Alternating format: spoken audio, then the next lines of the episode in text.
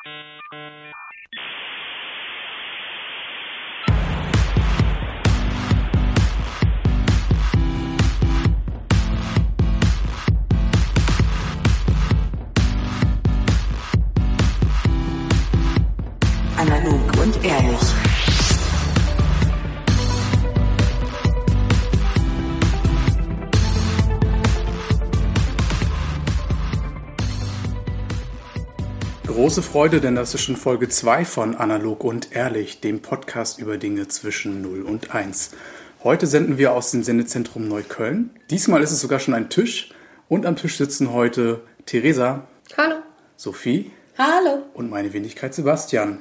Und wir wollen heute erstmal, bevor wir auf das Thema eingehen, noch was feiern, denn wir sind erstmal unendlich froh, dass wir diesen Podcast überhaupt geboren haben. Ich erinnere mich, das Thema vor einem Jahr entstanden in einem Restaurant, Kneipe, Bar, Gorki Park, irgendwo in Berlin Mitte.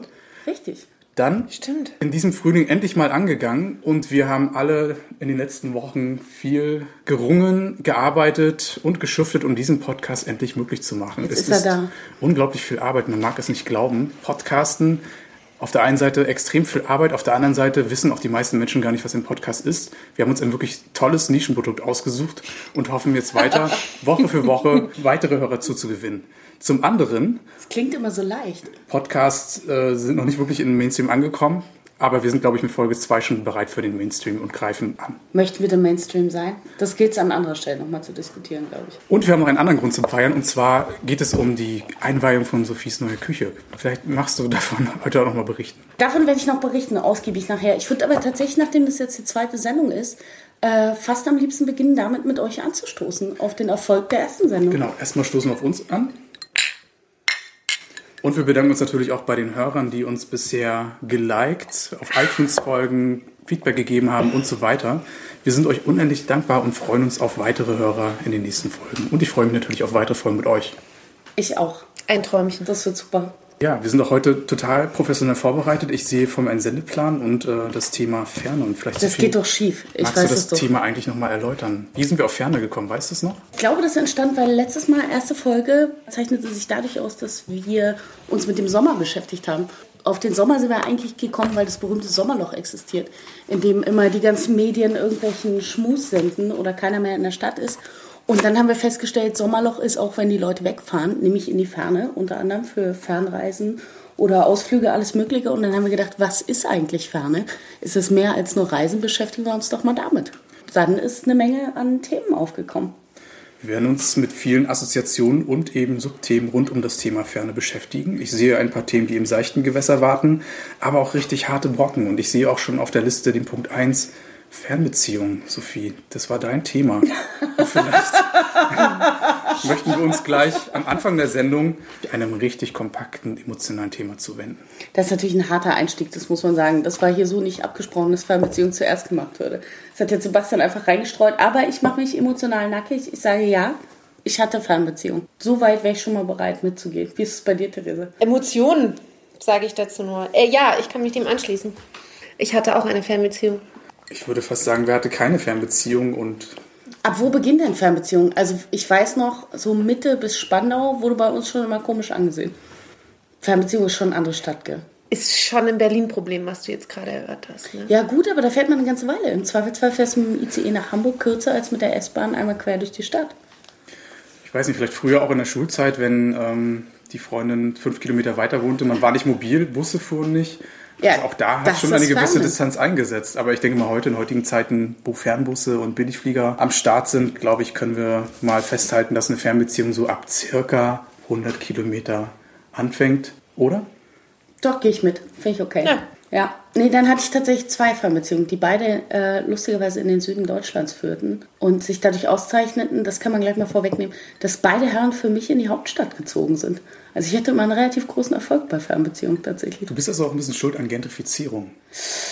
Ah, Wunderpunkt. Du magst unter Umständen wirklich recht haben. Ja. Hast du es auch geschafft, Herren aus, die Stadt zu treiben, aus der Stadt zu treiben? Ist das ein Aus der Stadt Ja. getrieben habe ich tatsächlich nur Freunde. Oh, das ist aber eigentlich eine schlechte Bilanz. okay, aber es hält sich so ein bisschen in der Waage.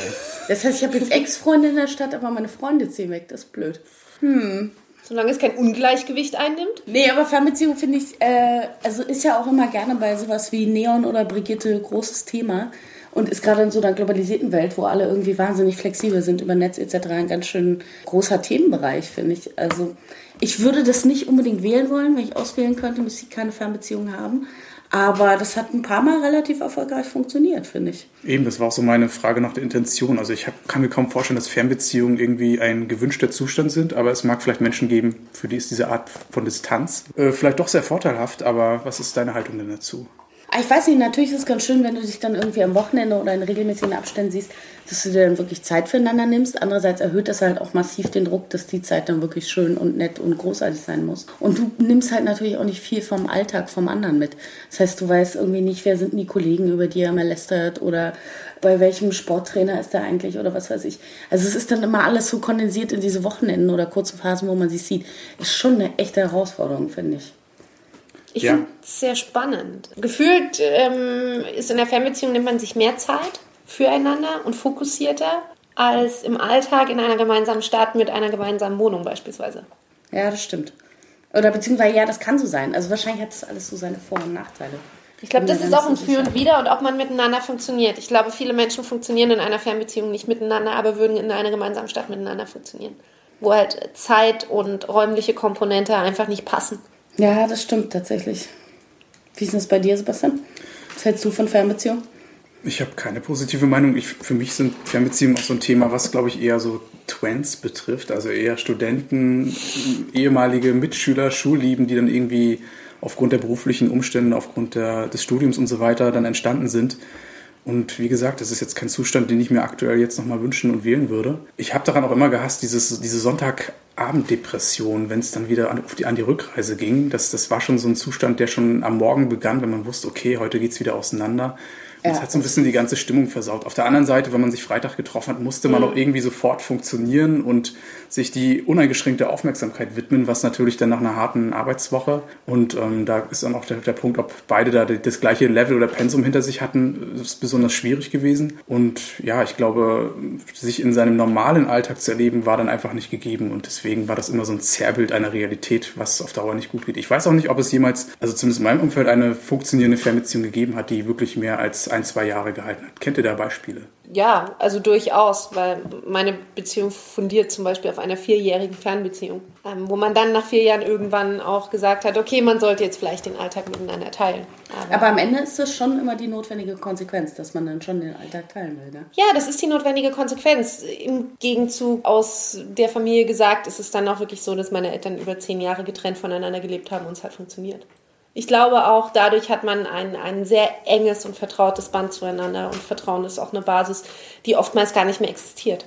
Ich glaube, dass wenn man die Aussicht darauf hat, dass es eine Besserung oder beziehungsweise eine Veränderung gibt, dass man irgendwann wieder zusammengeführt wird, ich glaube, dann kann man viel ertragen tatsächlich. Und dann findet man so Formen und vielleicht auch Riten, dass man, weiß ich nicht, immer mit Blumen vom Bahnhof abgeholt wird oder irgendwas, dass das dann funktioniert. Das kann ich mir vorstellen. Aber grundsätzlich ist natürlich schon so, dass Beziehungen, die in der Ferne stattfinden, immer eine Herausforderung sind. Das sehe ich genauso auch bei Freunden, die ausgewandert sind. Also ich weiß nicht, habt ihr Freunde, die ausgewandert sind? Aus und wieder eingewandert, ja. Ich kenne keine. Also du hast aber tatsächlich welche, die wieder da sind. Theresa. Ja. Also weil ich habe beispielsweise Freunde, die so in den letzten drei Jahren ausgewandert sind, einmal äh, nach Israel und einmal nach Australien. Und das ist dann schon am anderen Ende der Welt. Und selbst wenn man einander sehr nahe steht und sich immer wieder freut, wenn man sich hört oder sieht, ist es schon eine echte Herausforderung, finde ich, selbst in Zeiten von Facebook, da Kontakt aufrecht zu erhalten und auch gegenseitig zu wissen, wie es dem anderen geht, wie die ihre Leben gestalten etc. Das finde ich als ganz schön herausfordernd. Also da ist es auch ein Fluch, dass diese digital globalisierte Welt einem vorgaukelt, dass man so eng miteinander sei. Und dann ist aber trotzdem schön, wenn man sich wirklich einfach mal sieht oder hört. Genau, Thema Auswandern, jenseits so von Freunden, finde ich halt interessant. Ihr kennt bestimmt alle diese Vox-Vorabendserie mit den Auswandern, Wer oder? kennt sie nicht? Großartig. Ja. Also das finde ich ein echt tolles popkulturelles Phänomen tatsächlich.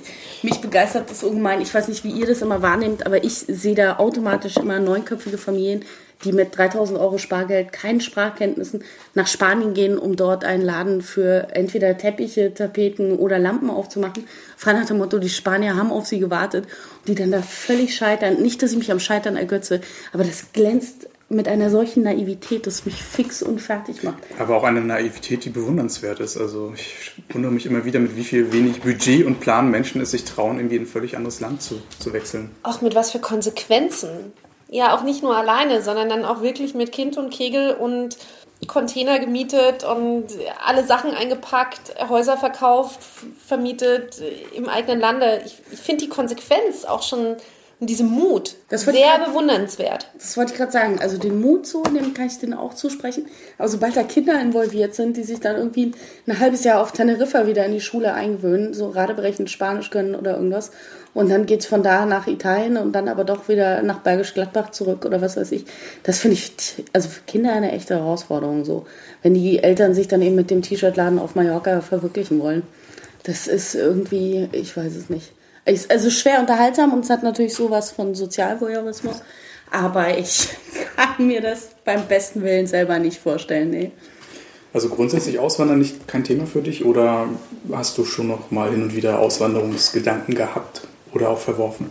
Also ich habe tatsächlich eine Zeit lang immer mal im Ausland gelebt das war allerdings immer zeitlich begrenzt. Da wusste ich, ich komme zurück so, was viel damit zu tun hat, dass Sprache eine Heimat für mich ist. Also ich bin einfach gerne umgeben von der deutschen Sprache so. Was jetzt nicht heißt, dass ich in so eine mallorquinische Enklave mit Ballermann-Touristen ziehen will. Aber so, das ist, was mich immer wieder zurücktreibt. Aber so final auswandern weiß ich nicht. Aber auf jeden Fall würde ich gerne noch wahrscheinlich einen Roman in der Toskana schreiben. Wer möchte das nicht? Dabei bist du aber trotzdem ein großer Freund der Ferne. Ich bin also die Sehnsucht ist ja schon da. Genau, aber das ist vielleicht auch so ein wichtiger Punkt beim Auswandern oder beziehungsweise ein Argument, warum man nicht auswandert, dass man sich diese Orte in der Ferne so als Sehnsuchtsorte ja. erhält. Weil ich glaube, wenn man auswandert, wird man doch früher oder später nach ein, zwei Wochen Euphorie doch recht schnell mit der Realität konfrontiert, muss sich mit irgendwelchen Behördensachen auseinandersetzen, hat dann irgendwie auch mit, sag ich mal, der Gesellschaft, in der man sich integrieren möchte, irgendwie zu kämpfen. Und ähm, ich glaube, der Realitätsabgleich ist dann für viele hart, wie natürlich auch die Serie Vox, die Auswanderer immer wieder gerne ja, da wartet, da wartet der äh, fiese Feind Alltag, ne? Also der entzaubert jedes Land, glaube ich.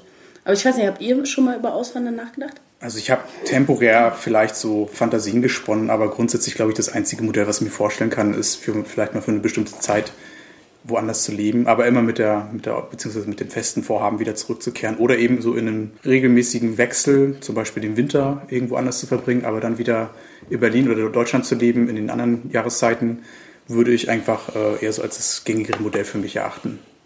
Die temporäre Auswanderung ja. entsprechend. Flucht auf Zeit. Wie ist bei dir, Theresa? Ich bin ein Kind von Auswanderern mehr oder minder und habe Schmerz, Fluch, Segen, Freude, Trennung, Zusammenfindung, Sprache, Diplomatie, Prozesse, Anwälte, alles, also jeden Prozess in der Tat mitbekommen. Und das zweimal. Muss aber trotzdem als beobachtende Tochter ähm, sagen, dass es nie schlecht war und dass ich mich wahnsinnig freue für Menschen, beziehungsweise in dem Fall ja auch meine eigene Familie, zu sehen, wie glücklich sie genau mit der Entscheidung sind, Dinge gemacht zu haben und wirklich auszuwandern. Und das Glück woanders gefunden zu haben. Also kannst du es für dich auch vorstellen, weil deine Eltern Absolut. gut vorgelebt ja. haben? Ich glaube, ich, ich bin da sehr, sehr geprägt auch aus dem einfachen Grund, dass ich, dass ich merke, wie sehr das meine Eltern auch jung hält. Also sei es in, in der Art und Weise, wie sie mit digitalen Medien umgehen, weil sie müssen. Also, dass sie wirklich auch Tools nutzen, um mit uns kommunizieren zu können, dass sie aber auch jung bleiben im Sinne von Sprachen erlernen, dass sie, dass, dass sie sich auf neue Familienmodelle einlassen und da auch wirklich relativ also alte Familienstrukturen aufbrechen und wir jetzt eigentlich dem digitalen, Gott sei Dank, auch wirklich den täglichen Austausch haben und nicht das Gefühl haben, sie sind weg, sondern sie sind irgendwie, sie leben ihr Leben, ihren Traum, aber sind nah bei uns. Also Familie kriegt auch für mich in dem Moment mit der Auswanderung eine neue Bedeutung und deswegen kann ich mir auch durchaus vorstellen, den Schritt zu gehen, trotz Familie und Freunde hier zum Beispiel in Berlin. Klar, ich würde es nie ausschließen. Ich finde auch, das bringt sehr viel Reiz mit. Ich meine, wenn man das eh schon gewohnt ist, so Beziehungen ins Ausland aufrechtzuerhalten, dann macht es vielleicht auch keinen so großen Unterschied, ob du jetzt auch noch die Beziehung zu Berlin quasi dazu nimmst. Mhm. Weiß ich nicht, wenn du in äh, Helsinki oder irgendwo sitzt und deine Eltern sind eben beispielsweise in der Türkei oder in Slowenien und deine Freunde sind in Berlin, dann ist es halt nur eine weitere Beziehung, die man pflegen muss. Vielleicht bist du da schon geübter, ja. Ist gar nicht schlecht, die Idee. Ich glaube, ich bin manchmal sogar besser, die Beziehung zu pflegen, als in der Tat die in Berlin. Oh, ein Armutszeugnis. ja, ich glaube, es ist wirklich eine Typfrage.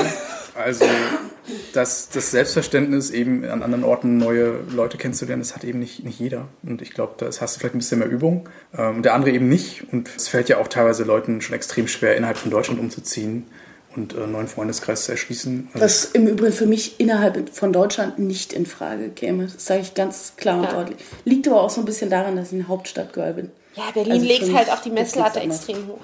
Also, obwohl ich würde tatsächlich, falls jetzt jemand ein Reddachhaus an der Ostsee zu verschenken hat, würde ich unter Umständen tatsächlich nochmal drüber nachdenken. Genau, ansonsten möchten wir natürlich diese Stadtdiskussion nicht anschneiden, weil wir möchten unsere Hörer außerhalb des S-Bahn-Rings, von denen wir hoffen, dass es sie überhaupt gibt, natürlich an dieser Stelle nicht vergraulen.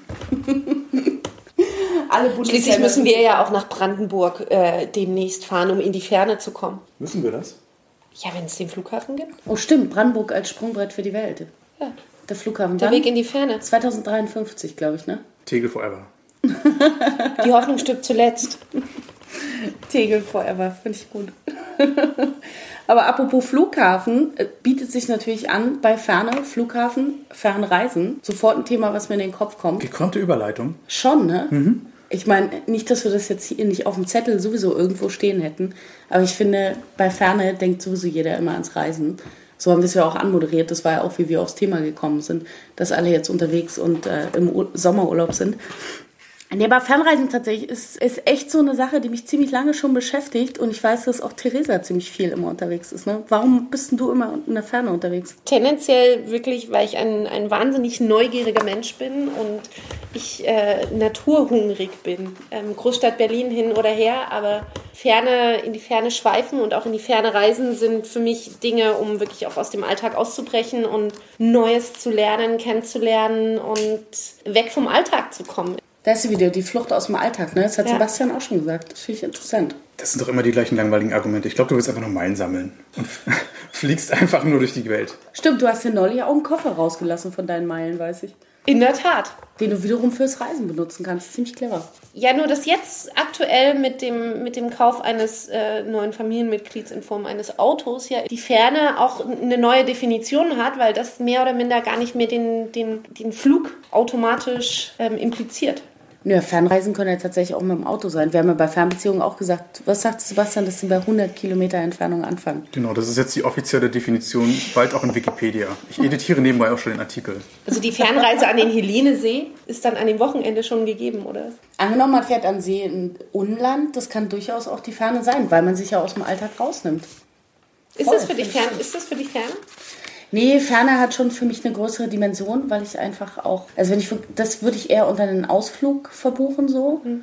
Also Fernreise ist für mich wirklich was, wo man Zeit und irgendwie auch Planung und sein Herz und was weiß ich nicht investiert. Und so ein Ausflug ist was, was man mitnimmt, um eben diese kleine Flucht aus dem Alltag zu haben. Aber eine Fernreise, da liegt irgendwie schon auch eine große, äh, massive Vorfreude und Planung mit drin und irgendwie auch weiß ich nicht, also tatsächlich so diese ganze Vorbereitung, die das so Stück für Stück dann auch zu einem großen Erlebnis werden lässt. Also das ist für mich dann eher so eine Fernreise tatsächlich.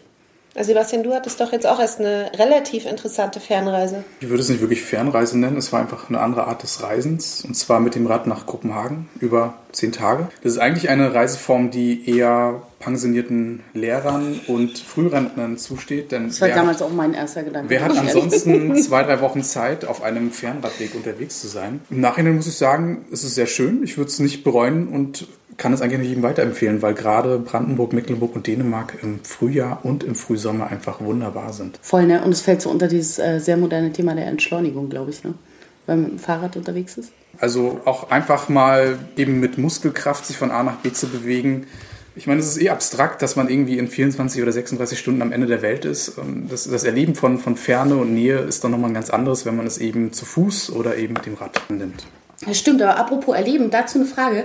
Wenn ihr verreist, habt ihr so bestimmte Riten, die immer wieder irgendwie sich beim Reisen, sei es bei der Vorbereitung, beim Reisen selbst oder dann beim Auspacken des Gepäcks immer wiederfinden? Ganz große Panik bei mir vor allen Dingen, weil ich ein Mensch bin, der überhaupt nicht lässig und entspannt eine Reise angehen kann. Ich bin so ein Mensch, der ähm, viele Checklisten hat, der sich viele Dinge schon mal im Gedanken durchspielt, die vor Ort dann zu erledigen sind. Ähm, auch sei es schon die Entgegennahme des Mietwagens, wo fahre ich hin von A nach B, es ist alles geplant Ich kann überhaupt nicht spontan und gelassen eine Reise angehen. Schläfst du dann auch schlecht in der Ich Nacht schlafe vorher? halbwegs okay. Allerdings erlebe ich halt immer wieder Menschen, die es anders gewohnt sind zu reisen, die irgendwie mit Flipflops, einen Pass und ein Bündel Bargeld irgendwie ins Flugzeug steigen und dann einfach vor Ort gucken, was sie machen. Ich bewundere auch. sie sehr. Geht auch. Hast du Rieden? Also für mich fängt eine Reise oft mit, mit der Recherche nach guten Reiseführern an. Und ich finde, das ist so, ein, so der Beginn der Reise, die ja oftmals schon ein halbes Jahr vorher beginnt. Und ich finde das so großartig, weil man sich dann wirklich anfängt, Reiseblogs zu lesen, ähm, dann anfängt, die Reiseführer zu lesen, sich wirklich zu recherchieren, damit auseinanderzusetzen, vielleicht auch nochmal umzuplanen oder vielleicht zu sagen, okay, geht's doch nochmal in eine ganz andere Richtung. Habt ihr auch schon mal Last Minute gebucht? Ja, und zwar sehr Ja. erfolgreich. Ich bin wirklich mal für ähm, lächerliches Geld eigentlich, ich schäme mich auch ein bisschen, in die Karibik gefahren und hatte da dann auch ein Upgrade vom Hotelzimmer. Also es war am Ende völlig absurd, für welches Geld ich wie in einer Honeymoon-Suite quasi zehn Tage gelebt habe. Ich hatte da die Zeit meines Lebens. Das war unfassbar gut. Und auch den größten Neid, also alle haben es dir gegönnt, aber seitens Das klingt halt deiner, ne? deiner veröffentlichten Bilder war es halt, Ja, gab schon so ein paar Hassmomente. Karibik ist schon gut, kann ich äh, jedem Hörer empfehlen, tatsächlich. Karibik geht immer. Nee, aber was die Riten anbelangt, also ich habe gemerkt, wenn ich auf Reisen bin, also das hängt bei mir gar nicht so an der Vorbereitung. Ich bin natürlich auch ein Fan davon, wenn ich irgendwie die Sachen im Koffer habe, die ich brauche.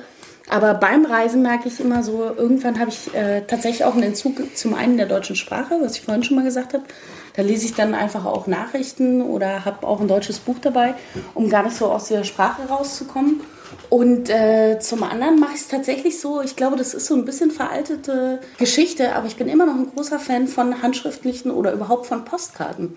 Also ich habe es mein Leben lang so gehalten, dass ich Postkarten geschrieben habe. Aus jedem Urlaub äh, habe ich beispielsweise meinen Großeltern immer eine Karte geschrieben und das äh, bis zuletzt aus äh, jedem Ausflug, aus einer Fernreise, selbst wenn ich nur irgendwo im Museum in Greifswald war oder was weiß ich. Und das fand ich immer schön, weil das hatte am Ende des Tages, das hatte dann am Ende des Tages auch so eine sehr schöne dokumentarische Geschichte, wo man im Prinzip so eine Art Reisetagebuch hatte. Also ich habe dann irgendwann die Postkarten von meinen Großeltern noch mitgenommen und kann jetzt über die letzten, ich glaube, weiß ich nicht, fast 20 Jahre rekonstruieren, wo ich überall war. Und das finde ich ziemlich nett. Ist schön, dass du das Thema Postkarten auch ansprichst, weil ein großer Fan von Postkarten bin. Ich kriege wahnsinnig gerne Postkarten. Aber schreib's gerade.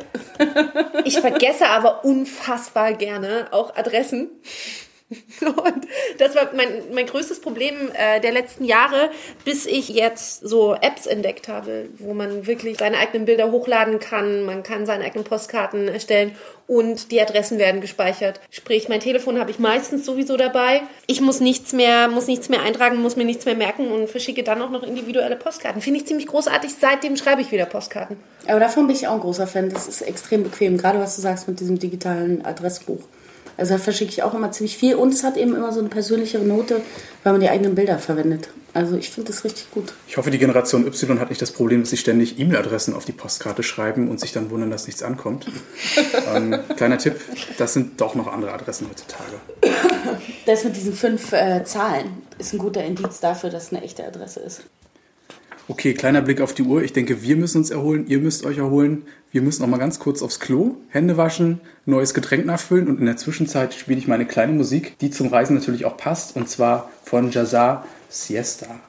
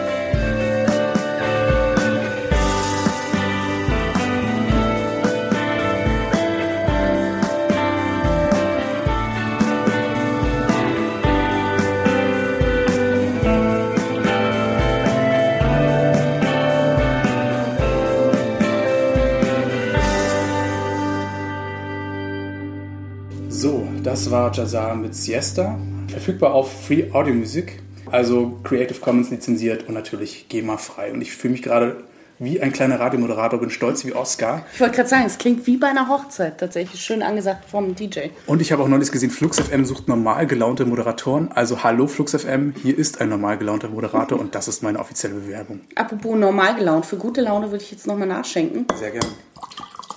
Ui, das war ein bisschen viel. Was trinken wir gerade? Wodka? Ähm, es kommt ein bisschen drauf an, ob meine Mama jetzt zuhört. Genau, ich habe mitbekommen, Eltern hören zu. Es ist eine Rhabarberscholle. Das ist eine Weinschorle. Ich bleibe bei Rhabarberscholle. Schön, dass ihr da seid. Auf die Ferne, Freunde. Genau, Auf die und Ferne. Trinken ist, ist auch oft Essen. Habt ihr irgendwelche Mahlzeiten, Speisen, äh, sonstigen Goodies, die ihr mit, mit Fern verbindet? Die euch irgendwie ein, ein Licht im Kopf aufgehen lassen, wenn ihr sie konsumiert? Oh, auf jeden Fall. Und zwar ein Definitiv, Fernlicht. ja. Kürzlich erst tatsächlich aus der Türkei mitgebracht den äh, furiosen und bekannten Haselnusskaffee. Und der ist an sich schon ziemlich lecker. Ich habe den aus der Türkei mitgebracht. Aber er ist nicht nur lecker, sondern er erkauft sich tatsächlich auch Herzen. Denn jetzt kommen wir noch mal kurz zu der Küche, die wir heute auch feiern, die jetzt endlich fertiggestellt ist, hier im Sendezentrum Neukölln. Die wurde unter anderem in Arbeit von äh, Handwerkern zusammengestellt, von Malern und einem Bodenverleger. Ich weiß jetzt leider nicht, wie die richtige Bezeichnung ist. Und denen hatte ich Haselnusskaffee angeboten und ihr glaubt nicht, was passiert ist. Die waren völlig begeistert. Am Anfang schauten sie so ein bisschen skeptisch, ah, Kaffee aus der Türkei, ein bisschen süßlich, Nüsse, ah, nee. Und dann meinte ich, nee, Jungs, probiert es mal. Und die haben es probiert und die haben sich alle sagenhaft verknallt in diesen Kaffee. Und nachher war es so, dass quasi Haselnusskaffee meine Währung für Zuverlässigkeit war. Das heißt, wann immer ich ihnen Kaffee hingestellt habe, dann haben sie nochmal motivierter und auch schneller gearbeitet. Und so ist meine Küche im Prinzip gebaut auf Haselnusskaffee, den ich aus der Ferne mitgebracht habe. Und am Ende wurde die Rechnung zerrissen, vor lauter Dankbarkeit. Genau so war's. Sehr schön. Also ein kleiner Spartipp an alle Freunde der Küchenbauten. Haselnusskaffee. Haselnusskaffee. Genau. Aber abgesehen davon habe ich selber tatsächlich auch so Speisen, die äh, mich an die Ferne erinnern. Ich habe eine Zeit lang mal oder relativ kurz in Indien gelebt und da gab es das äh, Masala Dosa. Das ist im Prinzip so ein Teigfladen, wo drin Kartoffeln und Gemüse sind. Relativ simples Gericht, aber hier in Berlin gibt es das kaum. Und dann habe ich jetzt vor anderthalb Jahren endlich ein Restaurant aus Sri Lanka gefunden, was das Gericht auch hat. Und seitdem gehe ich da immer mal, allerdings selten, um das für mich auch speziell zu halten, gehe ich da hin und fühle mich wieder wie in Indien. Und das finde ich super. Du hast das gerade so wie selbstverständlich beiläufig erwähnt, du hast mal eine Zeit lang in Indien gelebt. Erzähl bitte mehr. Ich weiß gar nicht, ob das so spannend ist. Ich fand es tatsächlich sehr interessant, weil es war in Delhi und jeder denkt bei Indien immer an warme Temperaturen irgendwie. Genau und es war das. schweinekalt. Wir hatten sieben Grad. Ich hatte Gott sei Dank meine Heizdecke dabei. Sonst wären meine gute Freundin, äh, die da auch zu der Zeit lebte und arbeitete, und ich wären erfroren. Sind wir aber Gott sei Dank nicht durch die Heizdeckenindustrie, die ich ja sowieso sehr schätze. Und haben da gelebt in Indien. Und ich habe gearbeitet mit Straßenkindern und sie damals bei einer NGO. Und äh, dann bin ich wieder zurückgekommen. Darf ich ganz kurz fragen, wie du eine Heizdecke nach Indien mitnimmst? Äh, tatsächlich im Koffer. Ich habe da wahnsinnig gut, also das muss man sagen, nochmal kurz zu Fernreisen zurückkehrend. Was meine äh, Packkünste anbelangt, bin ich kaum zu toppen. Obwohl mir neulich eine Freundin vorgehalten hat, ich würde fünfmal während einer Reise umpacken. Einmal als ich hier starte, dann auf dem Weg zum Flughafen, am Flughafen nochmal, dann in der Reise. Im Prinzip dann auf dem Flughafen zurück, weil ich nochmal Sachen sortiere aus dem Duty Free und dann nochmal, wenn man hier am Flughafen ankommt. Das fand ich ein bisschen unfair und ich glaube auch, sie hat übertrieben, aber in der Tat finde ich, dass es sinnvoll ist, einen gut gebackenen Koffer zu haben. Tetris. Ich erinnere mich aber auch an Zeiten, in denen wir nach drei Minuten ein Auto okkupierten, um es eine halbe Stunde später zu einer Sauna zu machen, um Sachen zu trocknen und dann eine Stunde später neu zu packen. Also packen ist mit Reisen, ist auf Reisen mit dir definitiv ein Thema, ja? Ja, gut, also der Hörer weiß jetzt nicht, Theresa und ich waren auch schon zusammen im Urlaub, auch eine Fernreise. Und da waren aber die Wetterbedingungen so, dass sie mich zwangen, permanent umzupacken. Weil ich tatsächlich zwischenzeitlich mal in äh, vier Lagen Klamotten da saß, wenn es irgendwie kalt war. Und dann sind wir aber raus und dann war Regen und dann saßen wir tatsächlich nur noch in Unterwäsche im Mietwagen. Und dann musste wieder umgepackt werden, um irgendwo trockene Klamotten zu finden. Und dann haben wir die verstreut im Auto. Also es war, ich gebe zu, da wurde viel gepackt. Ja, ich gebe es zu. Das war auf Island im Winter, oder? Ja. Genau, aber Packen war da unser geringstes Problem. Aber das muss man gar nicht weiter ausführen, dass wir da Todesängste hatten. wir leben Wir sitzen zum Glück hier, ja. Ich wollte es gerade sagen. Es hätte manchmal auch keiner gedacht und vermutet, dass wir noch hier sitzen und leben, aber hey, wir tun's. Aber zurückzukehren nochmal zu dem Essen-Thema. Sebastian, ja. hast du denn irgendeine, irgendein Nahrungsmittel, was dich an die Ferne erinnert? Eigentlich nichts Großartiges. Ich vermisse nur noch aktuell die schönen Gebäckstücke aus Kopenhagen. Das waren so Blätterteig, Vanille, Apfelmus mit Mohn, verquirlte Kunstwerke, die ich leider in Berlin bislang noch nicht so vorgefunden habe. Das klingt sehr gut. Dem sehr kann lecker. ich absolut nachempfinden. Absolut göttlich. Für mich ist die schwedische Zimtschnecke der Genuss in Schweden ein anderer als die Zimtschnecke, die man hier bekommt. Und der, der frühmorgendliche Biss in, die, in das Zimtknäckebrot ein absolutes Sehnsuchtsstück in die Ferne. Ähm, hier kaum erhältlich oder wahnsinnig teuer. Deswegen kann ich das total nachempfinden, auch mit den, mit den Kopenhagen Gebäckstückchen. Also das heißt, du musst es einführen äh, oder irgendwie dir zuschicken lassen. Wie bekommst du diese Zimt? Was waren das? Knäckebrote? Es ist Knäckebrot mit Zimt. Rundes Knäckebrot mit Zimt, muss man dazu Auch das sagen. noch. Ja. Also ästhetisch massiv ansprechend. Ja, ist irgendwie was anderes, was Neues. Ne? Ich führe sie entweder ein und als das letzte Mal gar nichts ging, ähm, habe ich das auch in der Tat sehr teuer im Internet bestellt. Das wollte ich gerade sagen. Gibt es nicht in Berlin tatsächlich relativ viele so hippe Einwanderer, also jetzt mal Hashtag Gentrifizierung, die auch aus dem Norden kommen. Gibt es da nicht mittlerweile auch Lebensmittelläden? Ich weiß, es gibt russische Lebensmittelläden, mhm. polnische etc. Ja. Gibt es bestimmt auch schwedisch und dänisch mittlerweile. Ich habe mich mal dafür interessiert, mal zu schauen, ob es irgendwelche Restaurants in diesem Segment gibt, aber gibt es anscheinend nicht. Ich weiß auch ehrlich gesagt nicht, was man in so einem Restaurant anbieten könnte. Haben die überhaupt eine Esskultur? Aber das Fisch. ist nochmal... Fisch, ja. ja. Das war es dann auch, glaube ich, schon. Fisch mit Knäckebrot. Fisch, Preiselbeeren und ähm, Kartoffelbrei. Kartoffelbrei. Ja. und ich glaube, dafür lohnt sich eine speziellere Restauranteröffnung dann doch nicht. Also ich glaube, da ist schon einfach der absolute Insider jetzt auch nicht mehr so die Hotdog-Theke im Ikea. Ganz common. Die ist authentisch. Und spiegelt die skandinavische Esskultur ziemlich deutlich wieder. Ja, das stimmt. Die gilt immer als sehr authentisch, das höre ich auch. Ich hätte noch mal eine Frage für, an dich, Sebastian. Wir sind doch alle im 21. Jahrhundert irgendwie auch nicht mehr an den, an den eigentlichen Arbeitsplatz gebunden. Und die Ferne ist ja in dem Moment auch Thema, vor allem Arbeiten aus der Ferne. Da gibt es natürlich dank Internet immer mehr Möglichkeiten, sich von seinem angestammten Heimatort immer weiter zu entfernen. Ähm, auch ich interessiere mich als Freiberufler für diesen schönen Gedanken, einfach mal für ein paar Monate im Jahr verschwinden zu können oder auch einmal temporär aus dem Ausland heraus zu arbeiten. Und warum hast du es noch nicht gemacht, ist natürlich die Frage, die sie jetzt stellt. Liegt so ein bisschen an der Sache, die ich gerade tue oder generell tue. Das ist einfach eine, eine koordinierende Aufgabe, die selten so aus dem Ausland heraus funktioniert. Also ich glaube, jeder, der so Dinge produziert oder berät, der kann natürlich, glaube ich, eher praktischer aus dem Ausland heraus arbeiten. Ja, das mag stimmen. Du könntest ja immer noch Batik-Mode auf Ibiza verkaufen. Genau, da muss ich jetzt nochmal irgendwie ein bisschen schauen, ob ich mich einfach von meinen Trampelfaden traue, äh, nochmal abzuwenden und äh, bin natürlich an dem Thema dran. Ich meine, wenn es ja alles durch die Decke geht, ne, dann könnte man natürlich auch einen Podcast aus dem Ausland machen. Das, das wäre wär, genial. Das wäre schon, was wir anstreben, oder? Was wäre eure Wunsch-Sendezentrale? Hm, ich bleibe schon, glaube ich, bei der Toskana. Gutes Essen, gutes Wetter, schöne Ästhetik. Kann man nach dem Podcasten auch noch am Roman schreiben. Ich glaube, ich bin Fan von der Toskana. Ja, ich denke im Winter Spanien, Italien geht immer. Ja. Ansonsten habe ich nicht wirklich so das unschlagbare Traumziel, an das ich mich total gerne wünschen würde. Ich wäre definitiv für den Norden. Für mich wäre eine Sendezentrale über den Nordpolarkreis mit Nordlichtern im Hintergrund schon auch erstrebenswert.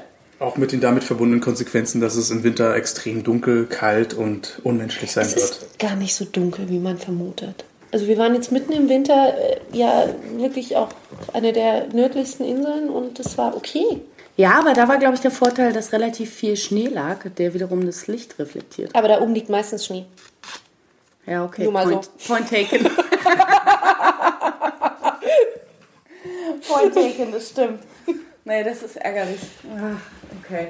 Aber eigentlich, also das würde ja wieder implizit sein, eigentlich, dass wir an einer Stelle immer sind. Dabei finde ich ja interessant an diesem Modell der Ferne oder eben auch Leben und Arbeiten, genau wie wir gerade darüber sprachen, dass man äh, in Bewegung ist, dass man die Ferne nicht als einen Ort begreift, sondern eben tatsächlich auch als Prozess oder auf dem Weg sein. Genauso wie Ein gutes Beispiel sind da zum Beispiel, glaube ich, äh, Fernfahrer, die ja tatsächlich die ganze Zeit unterwegs sind, die Ferne, also zum einen sehr alltäglich wahrnehmen, weil sie meist immer nur die Straßen sehen, andererseits aber an alle möglichen Ecken von Europa irgendwie gelangen. Das finde ich schon irre. Also das sind so die letzten Seefahrer, finde ich so ein bisschen. Auch nicht mehr wirklich. Ich glaube, so diese ganze Romantik ist natürlich mit der, mit der Optimierung und der Globalisierung abhanden gekommen. Die Leute können permanent beobachtet werden. Also wenn ich mich nochmal so 30 Jahre zurückdenke, waren Fernfahrer nicht so hart an Fristen gebunden. Natürlich hatten die ihre Vorgaben. Aber da wurde, glaube ich, mehr Puffer eingeräumt, äh, wenn es darum ging, eine Fahrt von A nach B zu planen. Und es war auch wesentlich unwegbarer aufgrund der, der damaligen Grenzbestimmung und so weiter. An dieser Stelle sei natürlich erwähnt Auf Achse, eine wunderschöne Serie mit Manfred Krug, die das natürlich damals wunderschön reflektiert hat. Und ich denke, solche Fernfahrerromantik wird es heute auch nicht mehr geben. Genauso wenig wie Seefahrerromantik. Obwohl ich finde, es gibt schon noch so ein Fernfahrerromantik-Ding. Das sind für mich echt die Raststätten. Gut, jetzt nicht die liebevoll dekorierten Kantinen mit irgendwelchen komischen monatealten Lametta und äh, seltsamen Stoffbären, die eingestaubt auf der Theke stehen. Aber ich finde so diese Raststättenromantik, dass du immer weißt, es ist ja immer so eine Art Mikrokosmos. Du weißt immer, du triffst auch irgendwelche zum Teil creepy Leute, zum Teil wahnsinnig unterhaltsame Leute, dann triffst du Tramper, du triffst irgendwie Angestellte, die die ganze Zeit mit diesen Fernreisenden zu tun haben, aber trotzdem immer abends nach Hause gehen und hast so ein Sammelsurium an Leuten, die da in, in dieser seltsamen Parallelwelt existieren und irgendwie alle aber zueinander gehören, trotzdem alle so für sich sind. Und das hat, finde ich, mittlerweile auch fast so eine ganz seltsame eigene Ästhetik. Also sie sind ja grundsätzlich wahnsinnig hässlich, diese Raststätten. Aber irgendwie hat es immer so einen Moment von Heimat, finde ich. Man weiß immer, wo findet man die Toiletten, wo findet man die Kühltheke mit dem Cornetto oder was weiß ich. Ich bin irgendwie ein Fan von Raststätten. Ich bin ein bisschen fasziniert von dem Modell gemeinsam einsam. Ähm, weil die treffen sich ja an der Raststätte sind da gemeinsam, um dann wieder in ihren LKW zu gehen oder in ihren Truck zu gehen, um einsam zu schlafen und dann wieder den nächsten Tag loszufahren. Also das ist so dieses, dieses man ist ein bisschen wie ein Vereinsheim, ne? Die treffen ja. da nochmal aufeinander, trinken Käffchen, grüßen sich auch immer. Ja. Also sie sind auch alle anständig, die grüßen sich. Und dann geht man wieder auseinander. Das finde ich eigentlich ganz cool. Ja, die Ästhetik, die ich mir bei Fernfahrer vorstelle, ist so ein bisschen das Regal mit den billigen Schmuddelzeitschriften. dem Sortiment aus dem Heiße Hexe äh, Regal. Und glaube auch außerdem. Gibt es die Coupé noch? Die Coupé dürfte es mittlerweile oder inzwischen immer noch geben, denke ich. Das ist natürlich ein unzerstörbares Blatt des Infotainments. Klassiker. Ich wäre eigentlich gern Redakteur für die Coupé geworden, weil sie unglaublich viel Spielraum für Fantasie zulässt. Ist auch immer alles liebevoll inszeniert gewesen, weiß ich. Und ich glaube, diese, diese Raststätten. Du den Traum noch leben. Ja, ich denke, das ist nochmal ein Thema, was ich mir so ab 40 vornehmen kann, äh, nochmal äh, anzugehen. Die Frage ist, wäre das ein Job, den man aus der Ferne machen kann? Das denke ich schon.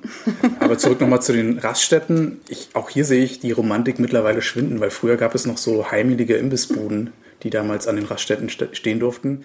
Mittlerweile ist es natürlich auch alles durchstrukturiert und von einem Megakonzern besetzt, Stimmt, der natürlich so McDonalds-Filialen aufstellt, gefühlte McDonalds-Filialen, wo man dann am Ende des Einkaufs auch noch seinen 50-Cent-Gutschein nach dem Toilettengang bekommt, den man dann wiederum einlösen darf.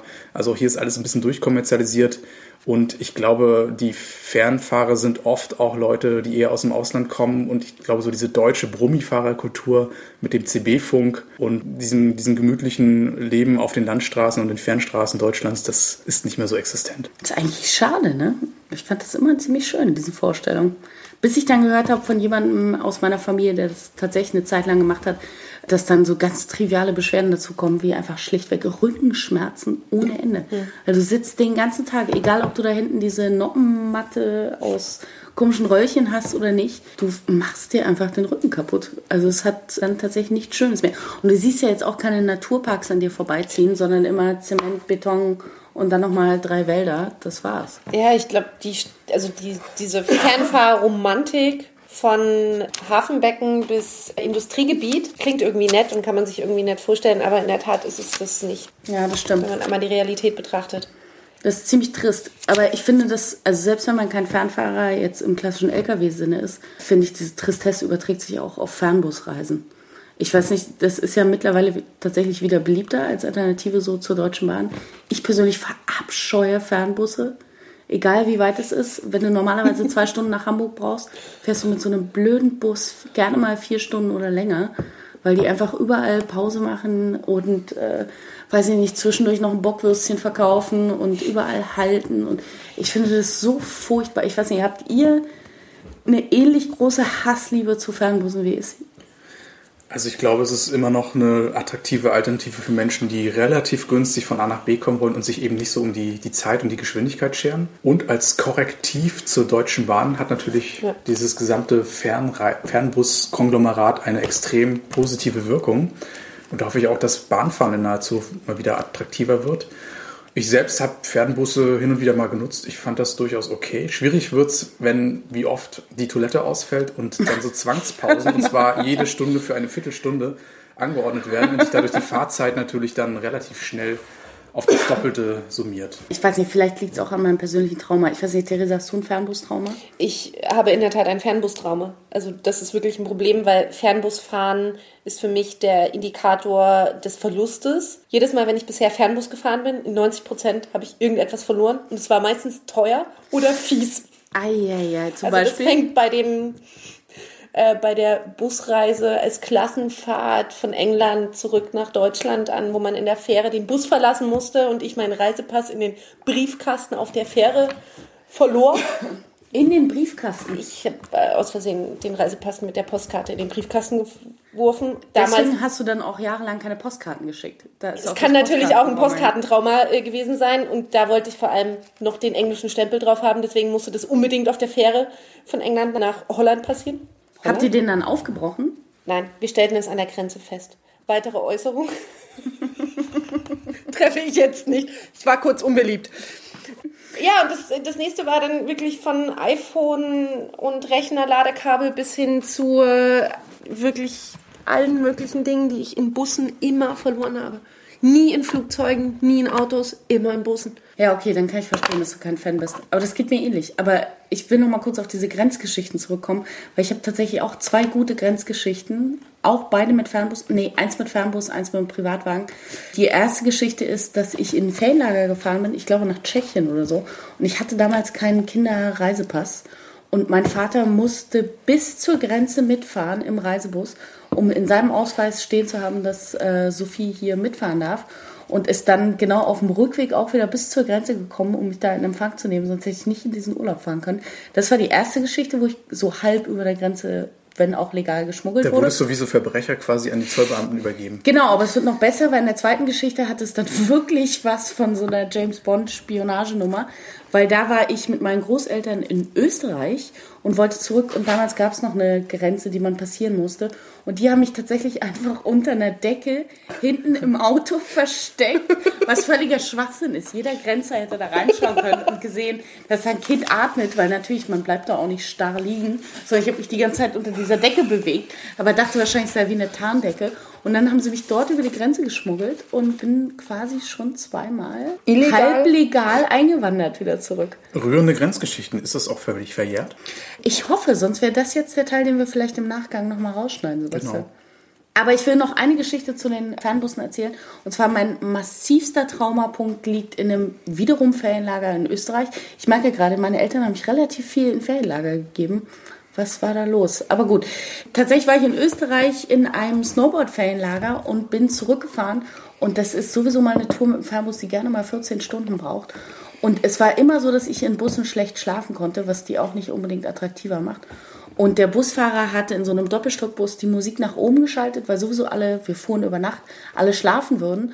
Und daraus folgte, dass ich das zu der Zeit sehr beliebte Limp Bizkit Album auf dem Weg von Österreich nach Berlin in diesen 14 Stunden satte 13 Mal hören musste.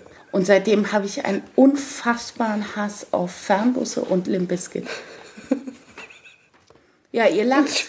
Ihr lacht. Ich, mir kommen heute noch die Tränen tatsächlich. Emotionen. Da haben wir sie wieder. Emotionen in der Ferne. Ja, das ist heute unser Thema, nicht umsonst. Das triggert einiges. Fernbusse, ich glaube, wir werden nie Freunde mit Fernbussen.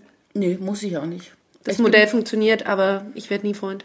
Ich bin Fan von Flugzeugen. Außer wenn man Ohrenschmerzen ja. hat. Das kann ich euch nicht empfehlen. Das ist das allerletzte tatsächlich. Was haben wir denn noch an Themen mitgebracht zu Ferne? Ich weiß, ihr hattet ganz viel auf der Seele bei der Vorbereitung. Weil diesmal haben wir uns nämlich vorbereitet. Und zwar so ordentlich, dass wir alle wahrscheinlich sogar ein bisschen überfordert sind von den Themen, die wir mitgebracht haben. Was ist denn bei dir noch auf dem Zettel, Sebastian?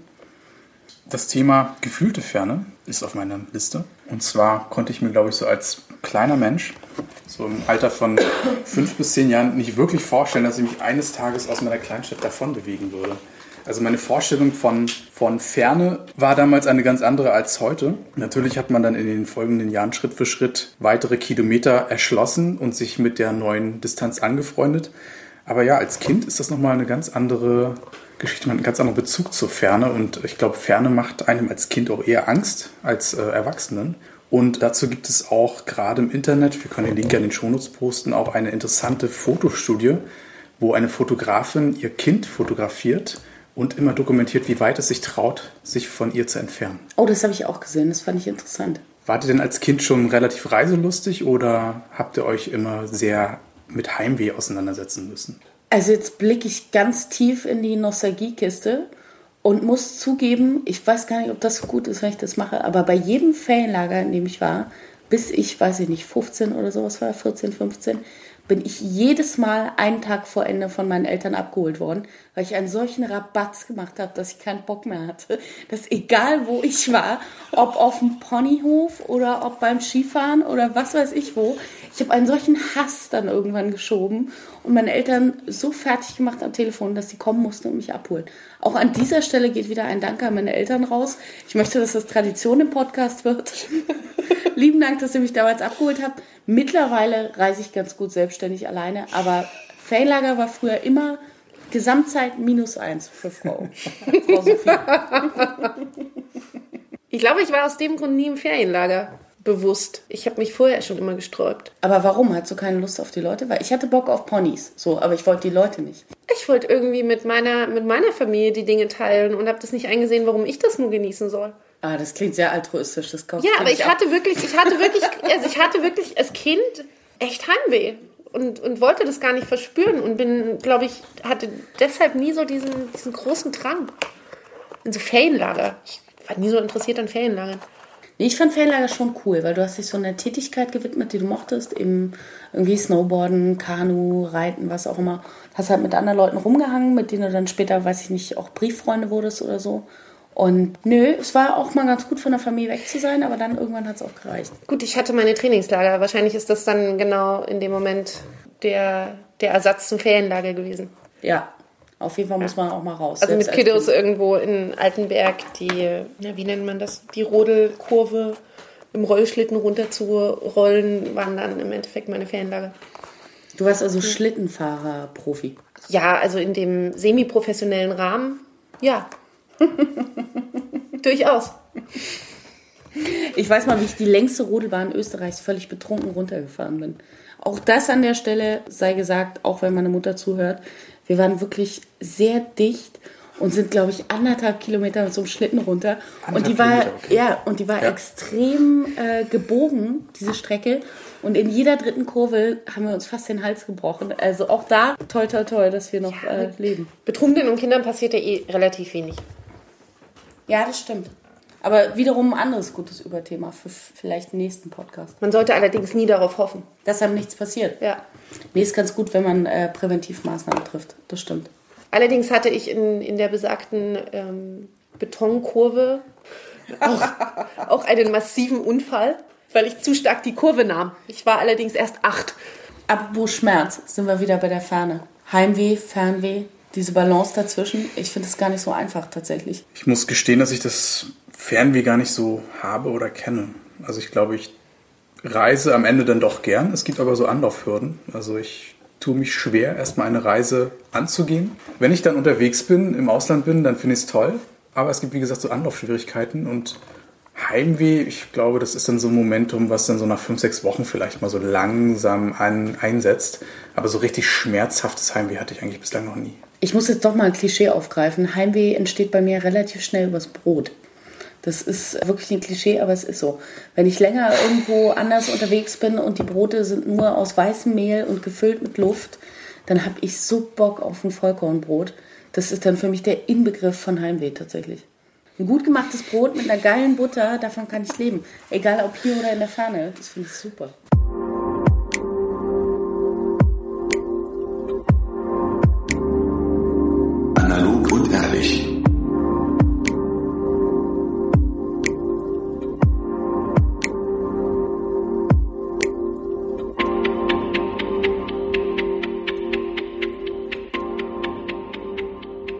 Nachdem wir jetzt mit Brot des Religion schon relativ abgeschliffen sind, ist das vielleicht ein super Zeitpunkt, um überzuleiten.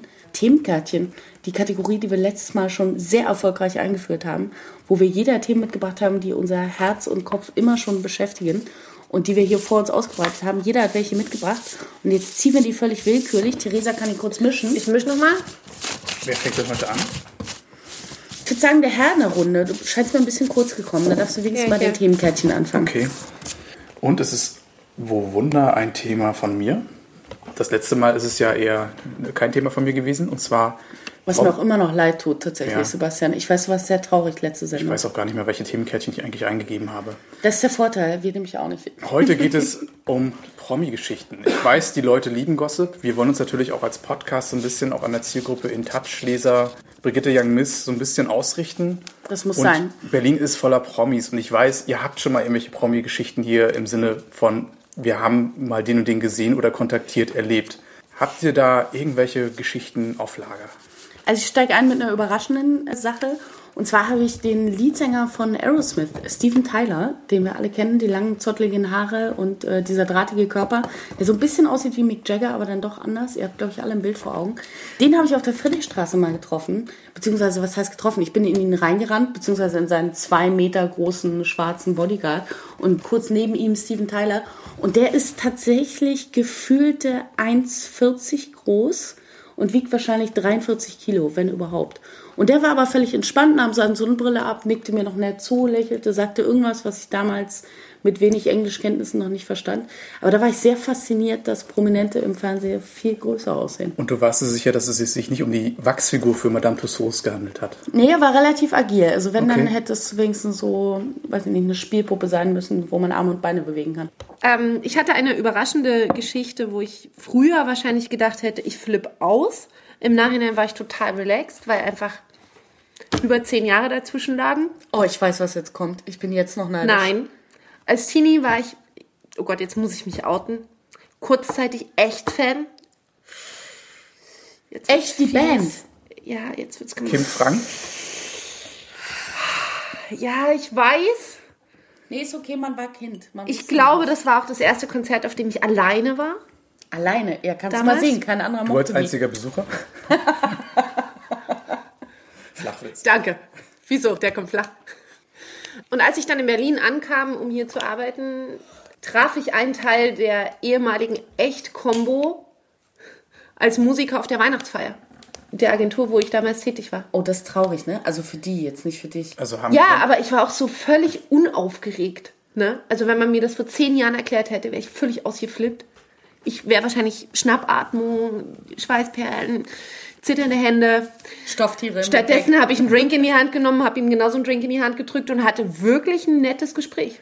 Das finde ich schlecht. Ehrlich gesagt dachte ich bei Boyband-Themen, dass eine andere Anekdote von dir kommt. Aber wir Nein, fragen aber erstmal Sebastian Die und kommen dann noch. Also dann gib uns ein bisschen. Aber Zeit. kurze Frage zu echt, was machen die denn heute? Oder sind die jetzt Angestellte der Agentur? Die haben wahrscheinlich auch eine Marketingagentur, wie jeder andere Promi aus Vermarkten sie vielleicht junge Künstler? Nein, er arbeitete, glaube ich, sogar im Kindergarten. Kim Frank oder ein anderer. Nein, Flo.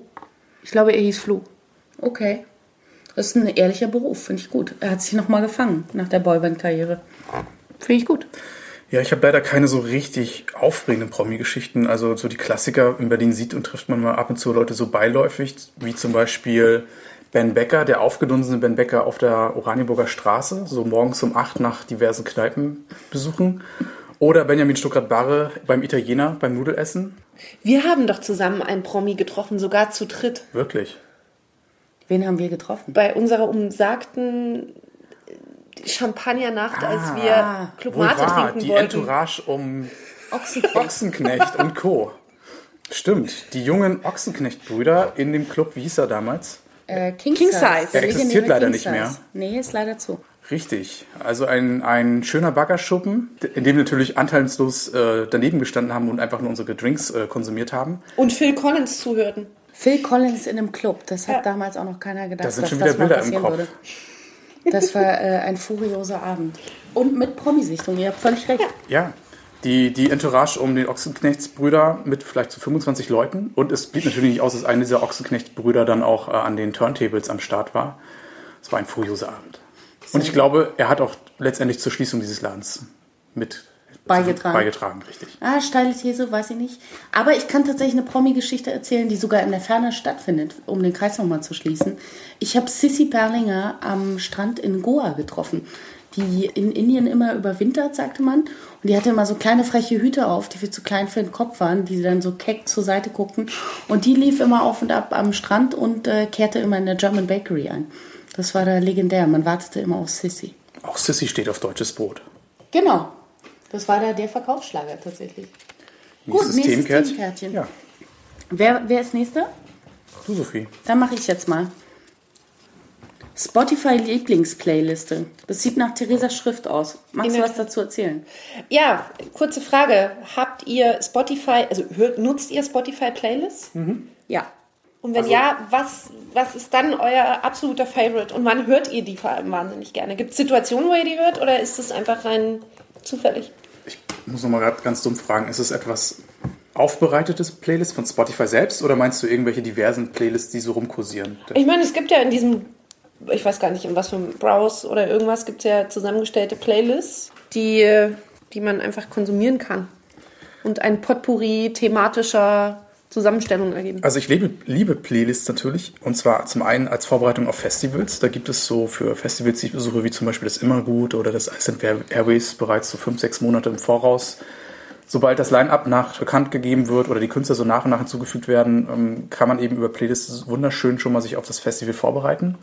Aber ich nutze auch Playlists mittlerweile so ein bisschen als Mixtape-Ersatz. Ich liebe natürlich Mixtapes oder versuche mir auch nochmal das Jahr retrospektiv so ein wenig musikalisch vor Augen zu halten. Und dann bastle ich Mixtapes über Spotify-Playlists und teile sie auch gern. Oh, Mixtapes, da muss ich ganz kurz eine Anekdote erzählen. Ich glaube, die habe ich im Podcast noch nicht untergebracht. Die dürfte euch oder zumindest Theresa aber bekannt sein. Und zwar gibt es eine sehr schöne Anekdote zu Mixtapes. Als ich 17 war, was auch schon nach der Zeit der klassischen Kassetten-Mixtapes war, habe ich für einen guten Freund von mir eins gemacht. Und er strahlte mich völlig begeistert an, weil er sagte, Sophie, das ist so toll, keiner macht sich mehr die Mühe. Ein Mixtape, damals eben auch noch nicht so einfach über Spotify etc. Und ich mich hingesetzt, tagelang Dramaturgien überlegt, welche Lieder kommen rauf, wie machst du das? Bin hin mit der Kassette, auch natürlich ein Cover liebevoll gestaltet, alles dabei mit Stickern etc. Und komm bei ihm an, er sagt, das äh, sei ganz großartig, freut sich riesig und sagte mir, es gibt ja überhaupt nur eine Regel bei Mixtapes. Und ich natürlich in froher Erwartung, was diese Regel sei, weil sie mir vorher nicht bekannt war. Und er sagte, ja, man darf keinen Phil Collins auf dem Mixtape haben. So, und jetzt können der, also jetzt darf der Hörer gerne mal raten, wer zwei Phil Collins Lieder auf diesem Mixtape hat. Das war äh, leider ich. Seitdem halte ich mich von Mixtapes fern, aber mag auch äh, Spotify Playlist tatsächlich. Okay, aber da muss ich mich auch mal outen. Ich glaube, meine musikalische Sozialisation hat mit Phil Collins angefangen. Großartige. Alben, 1990, 91, tolle Musik. Großer Künstler, großer Künstler, definitiv. Aber was die Playlists anbelangt, will ich nochmal kurz zurückkommen. Diese vorgezeichneten Playlists von Spotify, da bin ich kein so ganz großer Fan, weil ich finde, Musik ist immer was sehr emotional und persönlich geprägtes. Also ich habe irrsinnig viele Playlists selber, die sind äh, größtenteils gar nicht öffentlich. Und am meisten Verwendung findet bei mir äh, immer eine Playlist, wo der ganze neue Krempel drin ist, der mich total inspiriert, den ich dann wirklich auch rauf und runter höre, wo dann meine Freunde ziemlich genervt sind, dass ich Lieder wirklich so über Wochen hinweg wie im Loop höre. Also ich bin dann wie in Trance. Aber ähm, das sind so die Playlists, die mich am meisten begeistern, mit den Sachen, die mich aktuell inspirieren. Oder eben, was wir, glaube ich, beide machen, Sebastian, ist äh, immer ein Jahresrückblick in Playlist-Form. Das habe ich sehr zu schätzen gelernt. Welche Lieder haben einen so übers Jahr begleitet und was, was bleibt da hängen? Das finde ich eigentlich eine schöne Art von Tagebuch quasi. Wie ist bei dir, Theresa? Das Thema hast du ja mitgebracht. An der Stelle sei ein großes Dank an deine Playlist, die du mit deinen Freunden teilst, schon mal gesagt. Weil die sind meistens gut. Wir hörten viele auch auf Fernreisen. Dankeschön, Dankeschön. Ich finde Playlists großartig. Ich finde, ich bin, ich bin wenig ein Freund von Alben. Also einen Künstler konstant durchhören. Obwohl ich finde, die haben schon auch erstaunliche Dramaturgien auf ihren Alben selbst. Absolut. Also ab und was leider auch, glaube ich, wirklich an, an Konsum verloren hat. Also oftmals, man, man hat doch gar nicht mehr so den Fokus. Ne? Früher hat man sich eine CD gekauft und hat diese zwölf Lieder durchgehört und das Ja. war ein Highlight. Und Allein schon das rituelle Aufmachen mit dieser blöden Verpackung, die man nie aufkriegt. Außer wenn man eben den Schulzirkel bereithält und dann da reinsticht und einmal an der Ecke lang geht. Aber sonst der komplette Hass. war der. Schulzirkel für dich das, das MacGyver-Tool, um CDs aufzumachen? Ja, definitiv.